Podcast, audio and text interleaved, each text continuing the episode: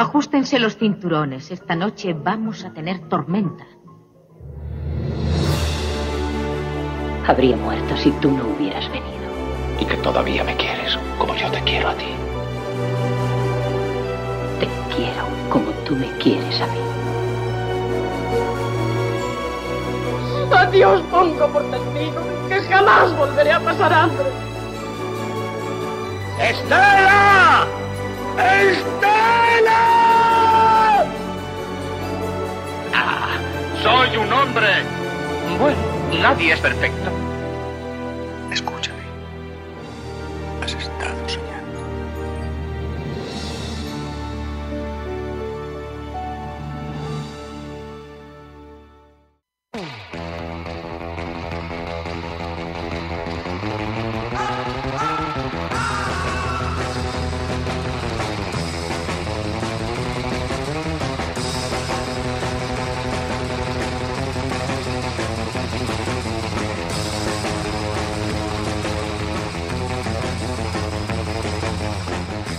Muy buenas y bienvenidos a un nuevo episodio de Rebobine, por favor. Ya saben, el podcast eh, elaborado en Diario Sur y dedicado al cine clásico en, en particular, aunque bueno, al cine en general. Y hoy tenemos una- un invitado que a mí me encanta y ahora lo va a presentar mi compañero Paco Riñán porque es. eh, vamos a hablar sobre una herramienta que yo creo que todos los cinéfilos hemos utilizado. Paco, ¿qué tal? Qué bueno verte de vuelta por aquí. Esa herramienta tiene que ver con Phil Affinity, aunque como estamos en esta semana en la Feria del Libro de Málaga, pues nos hemos ido a la Feria del Libro a ver qué había en lo último relacionado con el cine. Y nos hemos quedado con un libro.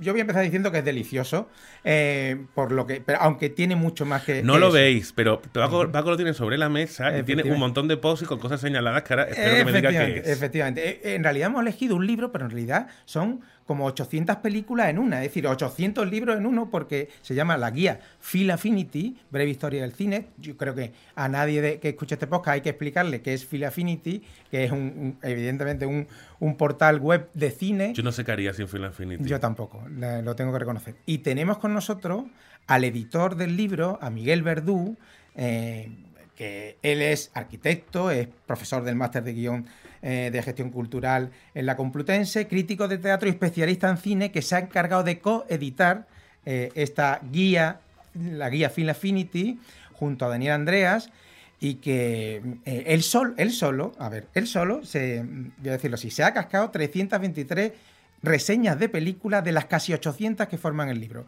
Es decir, que ha visto como, poniéndolo así a lo largo, como una al día y, se- y- y se ha hecho su, su reseña. Que es como, un, como esto que hacemos en el Festival de Málaga, pero, pero mm, a lo largo de, de casi todo un año. Aunque creo que ellos han empleado un par de años en, en poner en, en orden todo, todo este material que, que no han servido en la guía Film Affinity. ¿Qué tal, Miguel? ¿Cómo estás? Hola, buenos días. ¿Qué tal? Oye, mm, cuéntanos. eh, eh, eh, además, este proyecto mm, que tiene una paradoja muy singular y es que es una guía en papel de una web Gran dilema, ¿eh? eh, Gran dilema. de gran, de gran- una gran web o la principal web que hay en, en internet, ¿no? Cuéntanos que además esto en principio no, no- no estaba destinado al papel, pero felizmente, y tengo que decirlo, felizmente tenemos una, además una edición preciosa, déjame te lo diga Miguel, eh, con pasta dura, eh, con ¿cuántas páginas? Tenemos, a ver, quin- 412 páginas, una maravilla. Es una preciosidad el libro. Es una preciosidad el libro. Es, a- aparte, a los del cine que, que- que le gusta también el coleccionismo, pues este, este libro eh, sin duda tiene que estar en la librería. Cuéntanos cómo ha sido el proceso de este libro. Bueno, la página Film Affinity es de, que la fue la creó mi sobrino que se llama Pablo Kurt y, y lleva, bueno, más o menos ahora está cumpliendo 20 años desde que empezaron. Es una página que es muy visitada, es la más visitada en, en castellano para el cine. Y eh, a, a mi sobrino Pablo se le ocurrió que, bueno, la página se compone fundamentalmente de las críticas, de es una base de datos, pero también es las críticas y recomendaciones de parte de los usuarios. Pero no tenía textos propios. Entonces a Pablo se le ocurrió que podía estar bien hacer un texto que fuera un poco contextualizando las diversas etapas de la historia del cine y con recomendaciones de películas a partir de la propia página. Pero no quería hacerlo él ni los de contenidos de la página, sino que lo encargó. Lo encargó a, a su hermano Daniel, que es eh, eh, profesor de cine de la Universidad Carlos III de Madrid, y a mí, que soy arquitecto, pero que en realidad he sido toda la vida muy cinéfilo. ¿no? Y- Entonces empecé... Sí, dime, dime, perdón, perdón, Miguel, que te, te he interrumpido. Sí, sí, dime.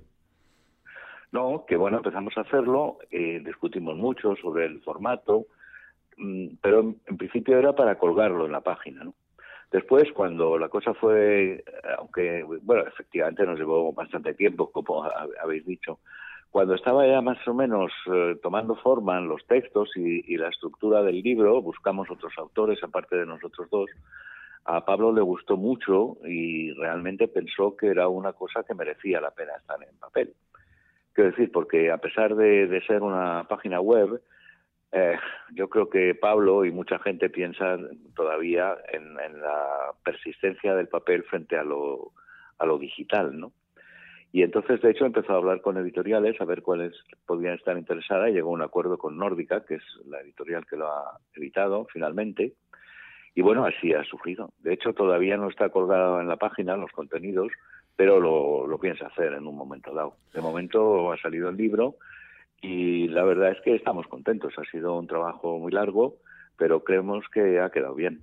Eh, Miguel, tengo una pregunta, porque al final es verdad que parece una, una paradoja o una contradicción que en, en los tiempos de lo digital se, haga un- se edite un libro, pero también es verdad, no sé si estás de acuerdo conmigo, que el que es muy cinéfilo, yo hablo por ejemplo por mi caso, ¿vale?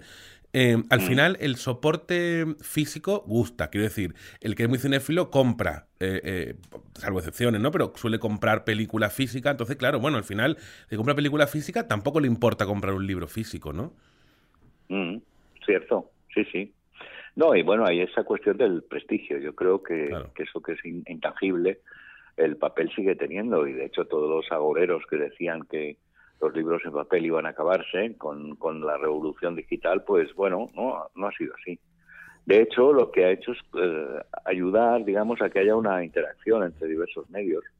En el fondo es un poco como, como pasó con el cine, que se pensaba que iba a acabar con él la televisión y luego las plataformas, y no es verdad. Hombre, es cierto que la asistencia a las salas está en crisis, pero mm, ahora se ve más cine que nunca en la historia. ¿no? Eso también es Es otra, paradoja interesante. Y una pregunta que te quería hacer, porque creo que había unas 800 Sí. más o menos eh, críticas. Casi, casi 800. Em, 790 y algo. ¿qué ¿verdad, criterio- Miguel? ¿Qué criterio habéis, habéis eh, escogido pa- o, sea, o habéis tomado para, para escoger estas 800 películas? Porque imagino que habrá habido debate sobre cuáles se quedaban Bueno, fuera, ¿no? Nos peleamos aquí, Miguel, normalmente para elegir películas. O sea, imagino que en un libro como el vuestro, las peleas también habrán sido importantes. Hombre, claro, ha habido muchas discusiones porque, bueno, el libro está estructurado en capítulos que responden a etapas en la historia del cine, o a movimientos, o las últimas décadas está así un poco por décadas, ¿no? Eh, sigue un sigue un hilo cronológico y lo que trata es de explicar, pues brevemente, un poco eh, lo que significa eh, ese, ese movimiento, esa etapa en la historia del cine y los capítulos acaban con recomendaciones que no son jerárquicas en el sentido de la mejor película, la segunda, la tercera, sino que hemos hecho unos bloques por docenas que se llaman películas esenciales, películas relevantes y películas de interés. Un poco como ahí sí hay una cierta jerarquización, ¿no? Y dentro de esos están por orden cronológico las 12 películas.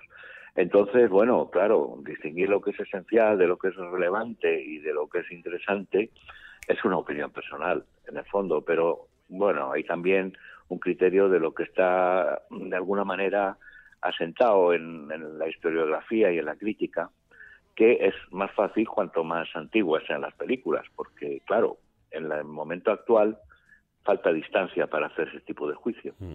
De hecho, el último capítulo, que llamamos La Era Digital, siglo XXI, ahí no se habla de películas esenciales o, o relevantes, sino si- son todas de interés o importantes, en el sentido de que será el tiempo el que ponga las cosas en su sitio. No hay crítico más severo que el tiempo, ¿no?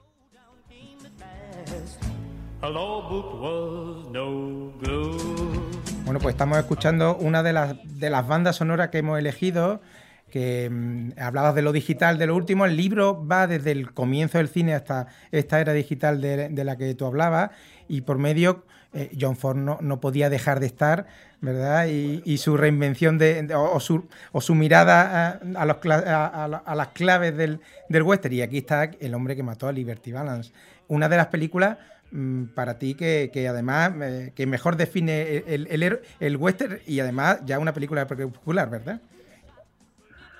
Sí, bueno, eh, yo creo que es una película clave en la carrera de John Ford y incluso en la historia del cine, ¿no? Porque es una película ya de un hombre mayor que ha hecho todo y que, y que no tiene nada que demostrar.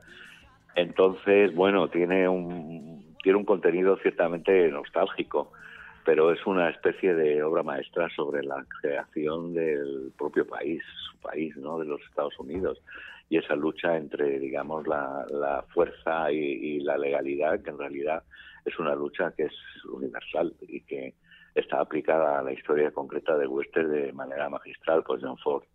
Aquí somos muy fordianos, ¿eh? sí, de todas ¿eh? formas, yo creo, mira, fíjate, me parece un tema interesante lo de el, hablar del western, eh, porque es verdad que el western ha pasado por diferentes etapas, incluso parecía que se había terminado, ha, habido momentos en la historia que parecía que el western estaba acabado y luego resurgía, ¿no? Yo recuerdo, por ejemplo, el caso de, Vida Rebelde, que es uno de mis westerns favoritos, de, el, de John Huston, eh, y ahora no sé si tenéis la sensación de que con, con, con muchos matices, ¿no? Y con unas revisitaciones tremendas, pero el western en parte está volviendo, y no lo digo solamente por el caso de del poder del perro, sino también, por ejemplo, en cierta medida, em, la película, la última película de Carla Simón, Alcarraz, tiene algunos conceptos del western, del, de, ¿no? del defender lo, de lo suyo, ¿no? Incluso ella, eh, en, la puesta en escena, no sé si has visto, has podido ver Alcarraz, pero sitúa a los personajes en algunos momentos casi como una peli, como, en, posición fordiana en algunos momentos, ¿no? No sé si tiene la sensación de que es uno de los géneros que que, mm, parece que se acaban, pero siempre terminan perviviendo, ¿no? Por delante de otros que están mucho más acabados, por ejemplo, como el melodrama, que parece que, el melodrama no termina de, volver a revivir, ¿no?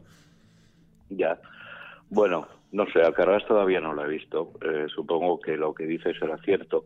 En todo caso, el western es que es toda una mitología, ¿no? Es decir, que, que en ese sentido, bueno, pues eh, cuenta el nacimiento de, de un país, por así decirlo, en su origen y entonces esto es la base de todas las eh, de todas las, literatura épica no que como dice Borges es anterior a la literatura poética o creativa en el sentido de que antes se cantan las gestas de la historia que los sentimientos personales no así que claro los los americanos lo desarrollaron y efectivamente tiene décadas y décadas de esplendor y, después el género pues se ha ido refugiando en, bueno, quizá un, un, poco aspectos nostálgicos, pero también otras obras muy valiosas que lo han que lo han recreado. Aparte del poder del perro, que a mí no me gusta especialmente, eh, uno de los mejores westerns que yo que, que, he visto, que me ha parecido últimamente, es rodado por un francés en España, ¿eh? los hermanos Sisters. Me parece un western fantástico. Está bastante bien ese, la película, ¿eh? los hermanos Sisters. Mm. Es de los Dardenne, ¿no? Eh, los hermanos Sisters. De, de, Jacques, de, Odiar. Ah, de Odiar, perdón, sí. Hablando de nostalgia, a mí hay algo del libro que me gusta, porque es una mirada evidentemente al pasado, es una guía y, pero no hay, no hay nostalgia, incluso hay películas que, advierte que, bueno, que no tienen por qué ser todas las películas eh, importante o relevante. Algunas, algunas no le ha sentado bien el tiempo, pero fueron películas importantes en su momento y por eso se han introducido. ¿no? Me parece que en, eso creo que habéis sido eh, muy honestos y, esa recomendación, eh, aunque ha tenido que seguro que, haber mucho debate, mm, eh, había hecho además esa, esa división, está, está, muy bien hecha, ¿no? En, los diferentes tipos de películas, las esenciales y las no esenciales. Por cierto, lo de esencial suena muy a, esto de pandemia, ¿no? A, un vocablo que no ha quedado mucho de la pandemia. Bueno, a ver, la cosa sí, claro que fue discutida porque a ver, la cuestión es que eh, en el fondo toda selección es una cosa opinable, subjetiva, mm. ¿no? Eh, es evidente que no todo el mundo pensará que las películas esenciales de tal periodo son las que nosotros ponemos, ni las importantes ni las relevantes.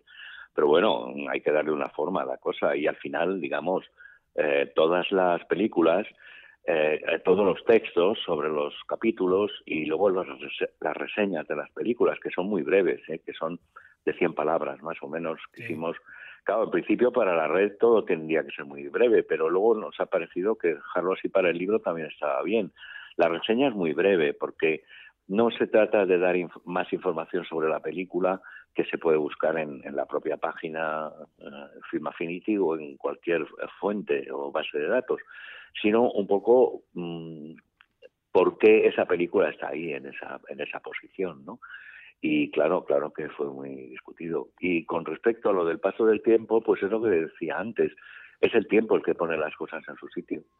Y si uno ve, por ejemplo, pues la novela Vague francesa que tal influencia tuvo, una influencia extraordinaria en la historia del cine, muchas películas que las ves hoy, porque claro, lo que hemos hecho es volver a ver las películas que hacía mucho tiempo que no veíamos, ¿no? Pues vistas hoy, hay algunas que el tiempo no les ha sentado muy bien, ¿no? Y que las cosas hoy se ven de otra manera. Y claro. Y, al revés también, ¿no? Y al revés también, ¿no? Porque yo me acuerdo, por ejemplo, el caso de, de La Fiera de mi Niña, que en su momento fue un fracaso de taquilla absoluto, y luego fue una, creo que fue una exposición en el, en el MoMA la que la rescató, y, y ahora hoy La Fiera de mi Niña es como un ejemplo de, de, comedia, ¿no? Pero que en su momento esa película pasó, iba a decir sin pena ni gloria, ¿no? Pasó con pena por la taquilla. Sí, no, eso, eso ha pasado muchas veces, sí. Bueno, la aventura la, la, silbaron en el Festival de Cannes cuando se estrenó, se puso por primera vez en público, ¿no? O sea que efectivamente sí, es el, es el tiempo el que da una perspectiva más, más fiable, por así decirlo, si, si vale esa palabra, ¿no? Y entonces, bueno, pues hemos puesto películas que hoy día, primero, están muy olvidadas, pero o, realmente les pasa eso, que no les ha favorecido el tiempo, pero que en su, que en su momento fueron importantes y, tienen un, lugar. Mire, yo eso me acuerdo siempre de, la frase de, de, Valdano, cuando quitó a Butragueño de la alineación del Real Madrid, dijo una cosa como este hombre es bastante listo, dijo, hay jugadores que tienen un lugar en la historia del club, pero no en la alineación de esta tarde. Y, y me pareció una frase muy inteligente y eso pasa mucho con las películas también. Sí, verdad, no siempre ha demostrado decir lo oportuno en el momento justo. Por cierto, hablando de esenciales, pues aquí estamos escuchando banda sonora de una película que para ti no solo es esencial, sino que es una película mayor, como es Rocco y sus hermanos, ¿no? La película Visconti, Alain Delon. Mm. Bueno, a ver, Rocco y sus hermanos, antes hablabais del melodrama, que tuvo también su época y hoy no eh, a ver, yo creo que el melodrama es una de las cumbres de, Totalmente. la historia del cine. Totalmente, yo soy muy fan del melodrama. cuando, el, cuando el cine empieza, lo que hace es imitar al teatro de su tiempo y el teatro de su tiempo estaba dominado por el melodrama. Eh, entonces esto es tan antiguo como, como la capacidad de contar historias. Otra cosa es que el, el, género cinematográfico fuera decayendo, bueno, un poco también como el western, en el sentido de que casi estaba agotado, pero sin embargo, bueno, hay, hay autores que lo han retomado en los tiempos más recientes, como puedan ser eh, Fassbinder en Alemania o Almodóvar en España, que realmente han hecho suyo el melodrama clásico americano, pero lo han cambiado o lo han traducido, como se quiera decir, a su propia obra. Oye, Miguel, ¿tú, opinas, tú opinas, te voy a tener un, poco en un brete. Eh, yo soy muy defensor, por ejemplo, de Madres Paralelas porque considero que tienen muchos códigos del melodrama clásico. ¿A ti te gustó Madres Paralelas? ¿Crees que es un melodrama? ¿Crees que tiene realmente la esencia de ese melodrama casi de Douglas Sirk en algunos momentos o, no? Sí, en general todo el cine de Almodóvar. ¿eh? Hmm. esto está clarísimo y él lo ha dicho, ¿no? Y además, ya que citas al gran maestro del melodrama clásico, Douglas Sirk, eh, decir que, que uh, Fassbinder, que hacía un cine que él mismo confesó que cuando vio las películas, algunas películas de Douglas Sirk, fue como una caída del caballo. Claro, Fassbinder cuando empezaba estaba un poco en la línea Vague Godard y dijo una cosa que me parece que es reveladora. Dijo, amo las películas de Douglas Sir porque él comprende y ama a sus personajes, no como nosotros que los despreciamos. ¿no? Esa frase es muy buena, yo la, conocía, sí, sí, sí, totalmente. Sí, para la narrativa, digamos, rupturista de la novela vague y demás, en realidad el personaje es un, es un elemento con el que jugar igual que, que otros. ¿no? Yo que sostengo, Miguel, no sé si estás de acuerdo conmigo, que el problema que ha tenido el melodrama es que el melodrama cinematográfico se transformó rápidamente en un melodrama televisivo de menor calidad y eso terminó por denostarlo, ¿no? Quiero decir, todo da las... Bueno, no, no rápidamente, ¿eh? no rápidamente, es decir, el recorrido es de siglos, porque vamos, desde, desde finales del 19 hasta la telenovela o el, culebrón venezolano pasa un siglo, ¿no? Pero pero sí que es cierto que bueno, de alguna manera ha sido yendo sustituido el, el, el, que era el, origen, que era la mesa, la, en realidad la etimología viene a decir que es música y palabra combinada, ¿no? Pero sí que estos elementos sumamente un poco exagerados, patéticos o sensibleros acabaron porque es una cosa que es muy popular. O sea, en realidad, claro.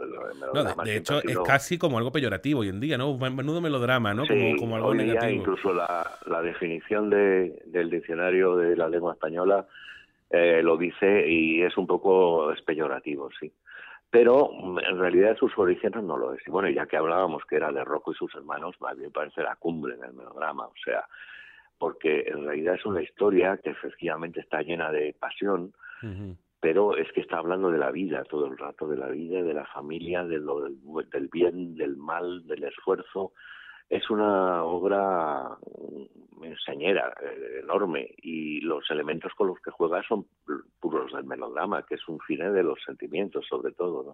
Es que Visconti, yo que tengo especial eh, sensibilidad, o sea, las películas de Visconti me parecen especialmente buenas, ¿no? Dentro de... Lo hemos traído aquí algunas que otras. Sí, sí, hemos hablado de ello. Yo de todas formas que quería retomarlo de, ya que ha llegado sobre la mesa Almodóvar, por cierto, Miguel, te digo que, aquí mi amigo Iván tiene una lucha especial y, y, busca, buscas todos los cómplices que pueda para su aliados, por, madres paralelas, ¿no? Que, que otros no, no, nos gusta tanto, al menos dentro de su filmografía. Eh, pero, pero sí está Almodóvar en, en, en esta guía de, de Filafinity eh, está Mujeres al borde de un ataque. Está dos películas.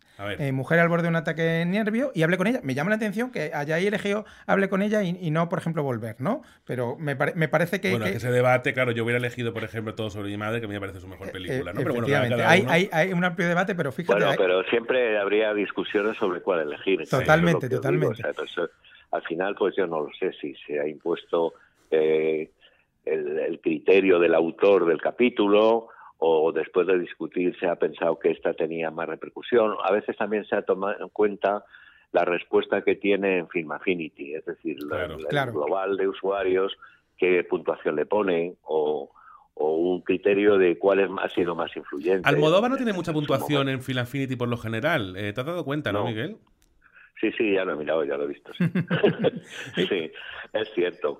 Bueno, esto sí, esto es lo que siempre, ¿no? De si no es profeta en su tierra y demás. Yo creo que, claro, ese tipo de cosas. Almodóvar juega con, juega con la españolada, ¿no? Esto está claro. Y entonces, aunque le da un matiz muy personal y todo eso, pero a veces ese tipo de cosas pueden ser más apreciadas fuera que dentro, que ya tenemos bastante de españolada vivido, ¿no? Yo creo que es ese aspecto el que le hace que, que no sea tan tan popular, por ejemplo, como es en Francia, que realmente es súper popular. sí, popular y respetado, efectivamente. Eh, yo, te quería preguntar también algo que seguro que habéis discutido, porque no hay un capítulo de, cine español, están las B, es decir, Bardem, Buñuel, Berlanga, está Almodóvar. Eh, creo que hay una veintena de películas españolas en, el repaso, pero no hay un capítulo de, cine español. Mm, eh, imagino que una postura. No, efectivamente esto lo discutimos bastante, pero el criterio de Pablo, que al fin de cuentas es el que manda, porque es el que es el productor del libro, por así decirlo, insistió mucho en que Film Affinity será una web española, pero que no por eso justificaba que en una estructura como la que hicimos, que no es por países, sino un poco por, por etapas de movimiento o por continentes, hubiera un capítulo de cine español, porque quedaría un poco desfasado, o sea que no, era esa la estructura. Entonces, la mayor parte de las películas españolas las hemos puesto en un capítulo que aborda el cine de autor de los 50, años 50 y 60 en toda, en toda Europa, ¿no? Y ahí sí tienen cabida las más famosas, que son estas veintenas que decías, pero luego tenemos también otras películas de, de, de, Almodóvar o de Erice o no sé, incluso está Los Santos Inocentes y está, está Furtivos, o sea, hay una representación del cine español, pero no se le ha dedicado un capítulo, eh, digamos, expresamente. Me encanta. No encajaba no, decía, no, no, decía Furtivo, que me parece una película que no ha visto mucha gente desde mi punto de vista para lo buena que es. Gran ¿eh? sí. y, ahora que ha dicho Los Santos Inocentes también, ahora que se nos ha ido Juan Diego, pues, pues también. Por cierto, de todas maneras, recuerdo para él. Vamos, a, vamos ahora a escuchar un momento, Miguel, de un trocito de una banda sonora de la película que tiene más puntuación en todo Final Infinity. Totalmente.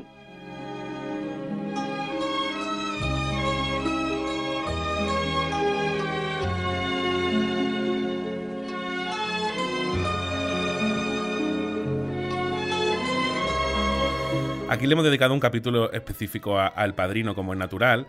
Eh, y yo, lo único que me, encanta que El Padrino sea la película con más votos, con más, con mejor puntuación de Final Infinity, pero por, por, por, decir algo, ah, me da coraje que sea la primera y no la segunda la que tiene más puntuación, que es otro magnífico debate que podemos tener sobre el no, Padrino. No, pero eso lo soluciona la guía Final Infinity, déjame que te lo diga, porque la guía Final Infinity une el Padrino y el Padrino 2 en la misma reseña y dice que forman parte de la misma unidad dramática, es decir, de la misma película en el fondo, ¿no?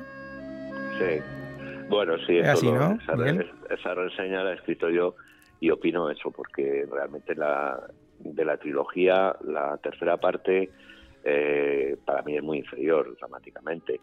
No quiere decir que sea una mala película, porque no lo es, pero realmente el, conjunto que forman la, primera y la segunda parte es una, sí, ahí escribe una unidad dramática, llamarle como que es como una película de seis horas, porque al final son los mismos personajes, son los mismos temas, y hay esa idea genial de que él utilizó, de Coppola utilizó material que no había utilizado en la primera parte para la segunda, y por ejemplo toda la historia de, la llegada del padrino a Estados Unidos cuando hace Robert De Niro de Corleone, es extraordinaria, es una de las mejores partes de la película. Totalmente. Pero es, es indisociable de la primera. Yo creo que, hombre, se pueden ver aparte. Incluso a mí puede que me guste más la segunda que la primera, ¿no?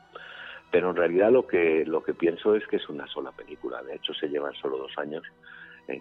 y, y la, la historia es la misma y el punto de vista es el mismo y lo que se está contando es una historia que se está desarrollando ante los ojos del espectador que es inseparable, yo creo, una de otra.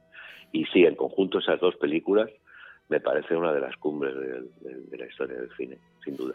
Oye, Miguel, eh, la media casi de, directores y películas, mm, hay 400 y pico directores y, casi no, 800 películas, con lo cual casi todos repiten. Uno de los que repiten es precisamente Francis Ford Coppola en la conversación, que me encanta porque una de las películas tal vez eh, de culto, evidentemente, pero eh, menos comprendida de, Francis Ford Coppola y además tan actual con este Pegaso que tenemos, Pegaso ahora mismo de la escucha de Telefónica, precisamente una, una película que, que, actual, ¿no? Que eh, creo que debíamos tirarnos todos a ver, por ejemplo, una película como La Conversación con ese maravilloso sí, bueno, yo creo que es una, una película extraordinaria y que realmente es un thriller que es casi metafísico, ¿no? Porque ese final con el en Gene Hackman tocando el saxo ahí totalmente enloquecido en su en su habitación que él mismo ha destrozado buscando los micrófonos es una cosa absolutamente conmovedora, ¿no? Eh, es mucho menos conocida, pero no me parece que sea inferior desde el punto de vista de, la intensidad dramática al, Padrino, Apocalypse Now. Es que sí, pero Apocalypse Now está también incluida en el, en el libro, ¿no? Sí, sí, claro. Oye, ¿y qué le ha pasado a Coppola? ¿Qué, le ha pasado a Coppola, Miguel? Pues ahí, ahí voy, esos años de Coppola, cuando tenía entre 30 y 40 años, parecía que iba a ser un, un, tipo que, que, que pasara la historia del cine porque solo podía hacer grandes películas y la verdad es que no es así. Pero bueno, esto es que pasa así, es muy difícil hacer todo bien y, a lo mejor pasa como, como algunos poetas o como algunos creadores que en su juventud es cuando tienen más impulso y luego pues se van apagando poco a poco. De hecho, eh, a mí que soy un gran admirador de Francis Coppola, me da mucha pena que, que, realmente lleve tantísimos años sin hacer nada que tenga verdadero, verdadero interés, ¿no? Pero bueno, así es la vida. También le pasa un poco a Berlanga, ¿eh? No nos engañemos. Y a tantos, y a tantos directores, sin duda alguna, es verdad. Pero sí, ahora está haciendo una película nueva Coppola, eh, y cada vez que, que- que hace una película nueva yo tengo la ilusión de que de volver a ver un nuevo... Hombre, un padrino Sí. nuevo no lo vamos a ver, pero no sé, pero ver una, co- una, una conversación nueva quizá, ¿no? Una película que nos sorprenda, pero bueno. eh, No, pero es una verdadera pena porque algunos de sus compañeros de generación y, y fundamentalmente Martin Scorsese tiene 79 años y está como un chaval, es decir, está creando su última película, El Irlandés, me parece una obra maestra. Es, es, es un hombre que no ha cesado en su creatividad en, en- en las décadas que lleva haciendo cine, ¿no? Así que mm, no digo que sea superior al cine de Scorsese al de Coppola, hay que ver las obras una por una, ¿no? Pero sí que su persona es admirable en el sentido de que no ha decaído nunca, además es un hombre hiperactivo y hipercreativo, ¿no? Yo le tengo una admiración enorme, me parece probablemente el mejor director vivo que tenemos todavía, Martin Scorsese.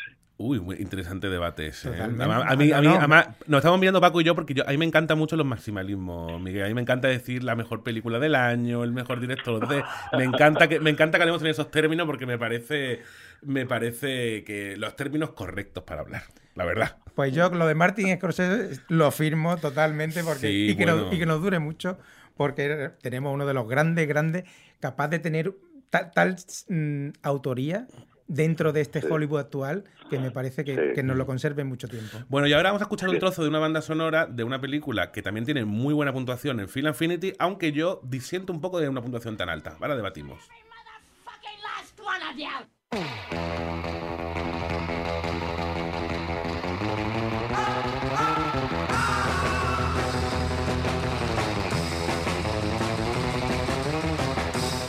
Pulp disculpa- Fiction. discúlpame, Sí. eh, Miguel, que, pero que te diga, eh, aquí hay música, hay diálogo, hay imagen, disculpa, está todo. Vamos está a ver, vamos a ver. A mí Pulp Fiction me parece una gran película como comienzo de una carrera. Bueno, es su segunda película, si no recuerdo mal, después de, de la Dogs.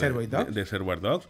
Pero creo, creo que no es tan, no es una revelación. A mí no me- nun- nunca me resultó una revelación. Por ejemplo, a mí la de la de mm, la la espada samurai, que se me ha ido el nombre, la de Kill Bill me parece, me parece su gran película. Digo, ahí por unir las dos, ¿no?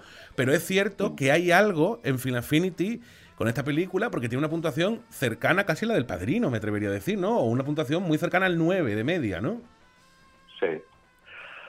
A ver, mm, yo pienso que Quentin Tarantino es el cineasta más, más dotado de su generación, sin duda alguna, de los americanos, ¿no?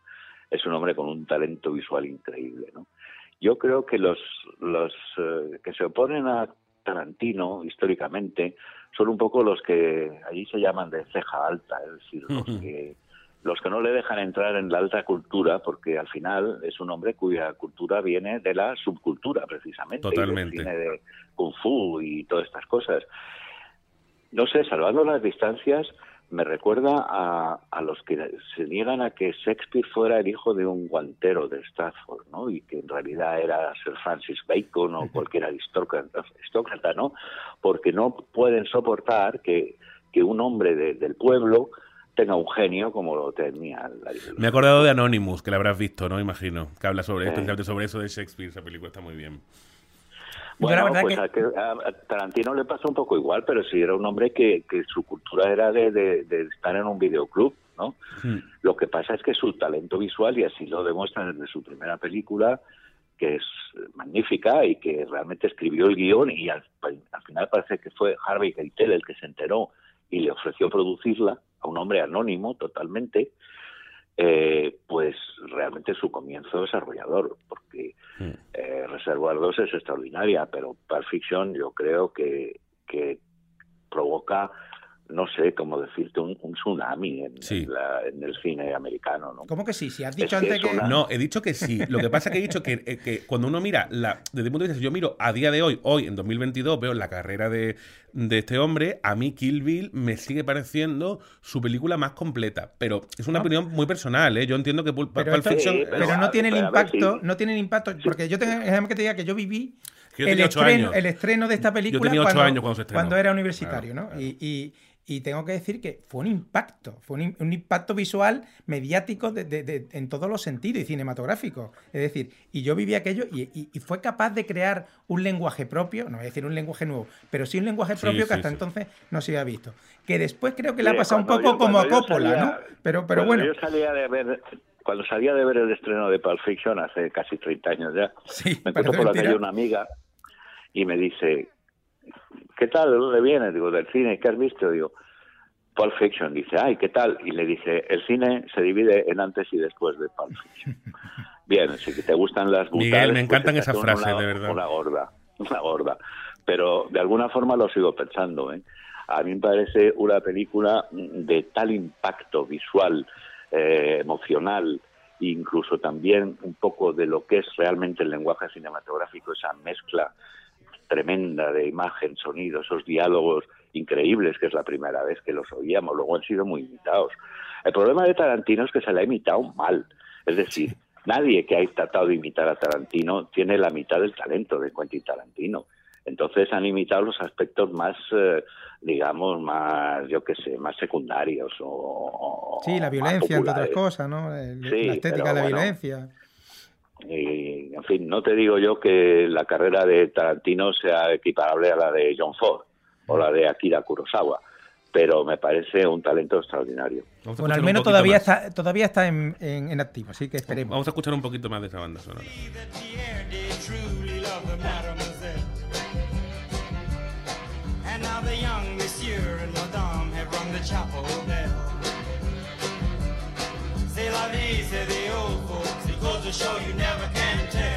Bueno, y, de Tarantino, eh, yo te quería hacer una pregunta, eh, tú que eres muy cinéfilo. Eh, me gustaría que nos dijeras, de los últimos 5 o 10 años, ¿qué película hay que ver, Miguel? Eh, ¿Qué, película te ha, encantado? Hombre, no sé si al punto de, Pulp Fiction, pero imagino que no.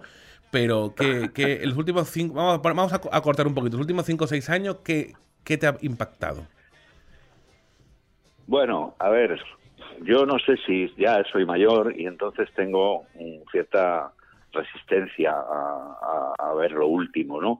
De hecho, a mí me gusta tan mucho el cine, pero no, no estoy urgido por ver lo último que ha salido y todo eso. De hecho, yo veo mucho cine en mi casa, tengo un home cinema de estos, pero mm, como decía antes, el tiempo tiene que pasar. Y en mi caso, voy a ver las películas o veo las películas que me recomienda gente que de la que me fío, ¿no?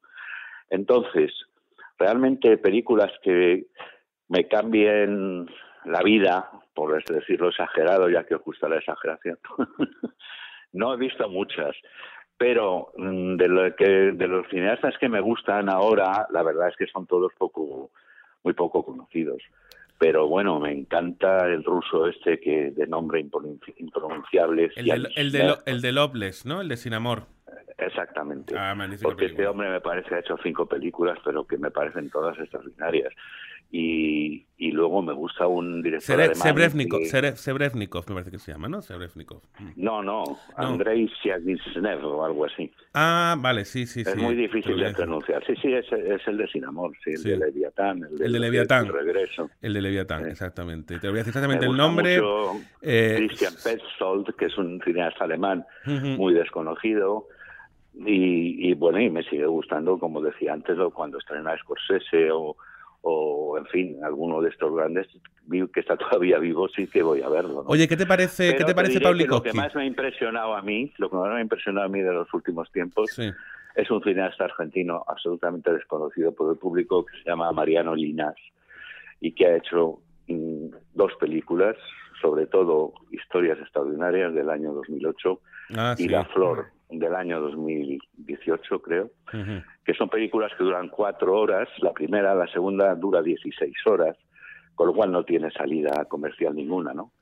Aparte de que son argentinas y hablan todo el rato sin parar, con lo cual para una distribución internacional los subtítulos sería harían que no se pudiera hacer otra cosa más que leerlos, ¿no? Mi Este amigo, Iván, hombre me mi amigo Iván se ha reído, Miguel, porque él, él es de procedencia argentina. Y claro, no, y, y- y- y lo entiendo perfectamente porque cuando yo veo películas con mi, con mi marido, que son argentinas, eh, él ya, que está acostumbrado después de tantos años a escuchar en mi familia y tal, lo va pillando, pero al principio mm, mm, me miraba de reojo y me decía, oye, ¿y si ponemos los subtítulos? Al ¿no? Y- principio, y- los y subtítulos claro, yo le miraba, yo le miraba con, como diciendo, ¿qué me estás diciendo? Que hay que subtitularnos, pero en el fondo, eh, sí, a veces sí. A veces hay que hacerlo. Que que, No, pero bueno, no me refiero solo a que el acento argentino, porque... no, a, la que- velocidad a la que se habla también. Sí, y que eso para, para que tuviera una, una producción internacional, o sea, que se pueda ver en Estados Unidos y eso, eh, los, los subtítulos serían em, interminables, ¿no? O sea, no te dejarían casi ver la película. Bueno, y Bueno. sobre todo la duración. Pero este tipo no lo conocéis, veo, ¿no? No, no. Y, y- y- y- y- y nos lo has descubierto y lo tendremos que, que repasar. Y, Sí. y de todas formas, eh, volviendo sobre, sobre el, el padrino y, y no tanto sobre el padrino y la familia, ya que tú antes hablaste, que empezaste hablando de que este libro, la de Film Affinity, tiene, tiene bastante de familia porque el creador de Film Sí. Affinity es Pablo Kur, que es tu sobrino, y, y tu otro Mm. sobrino además también está coeditando contigo. eh, Daniel Andrea, eh, yo tengo que decir que también Miguel Verdú tiene una conexión con Málaga que también es arquitectónica, pero sobre todo es fraternal, porque su hermano, Carlos Verdú, eh, también es, es- es- más malagueño ya que, que- que- que- Hombre, madrileño y, y- y Sí. lleva toda su vida aquí y, y además Sí, él, sí, él fue el primero que, me habló de, de- de esta guía de, de Phil Affinity que se, que se iba a publicar. Así que le mandamos un recuerdo desde aquí y, y- y además que sois toda una familia de cinéfilos. Uno de los primeros que no se perdió, por ejemplo, la Semana de Cine Histórica de Benalmádena fue tu hermano. Así que, que aquí Sí, hay sí, mucha sí. cinefilia en esta familia. Sí, es verdad, sí. Pues eh, Miguel, muchísimas gracias por, por haber estado con nosotros eh, hoy. La verdad que eh, la, la conversación sobre cine magnífica. Eh, además me ha encantado porque a mí los maximalismos, yo soy muy fan y, y- y te he escuchado decir varios que luego, que luego cuando Paco me critique diré, ah, pues mira, no soy el único. Que Miguel Verdú también le gustan los maximalismos. Pues nada, Miguel, cuando, cuando vengas eh, por aquí, pues te, te- te invitamos y te tenemos también aquí en nuestro, en nuestro pequeñito estudio. Y bueno, nosotros nos vamos a ir, eh, nos vamos a despedir y nos vamos a despedir, pues no podemos de otra manera, con una, con una canción de la película con más puntos, con más votación, con más media, en esa magnífica web sin la que no podríamos vivir, que es Film Affinity. Muchas gracias y nos vemos Muy en el próximo episodio. Gracias, Miguel. Nos vemos en el Muy cine. bien, ha sido un placer. Gracias. placer. Adiós.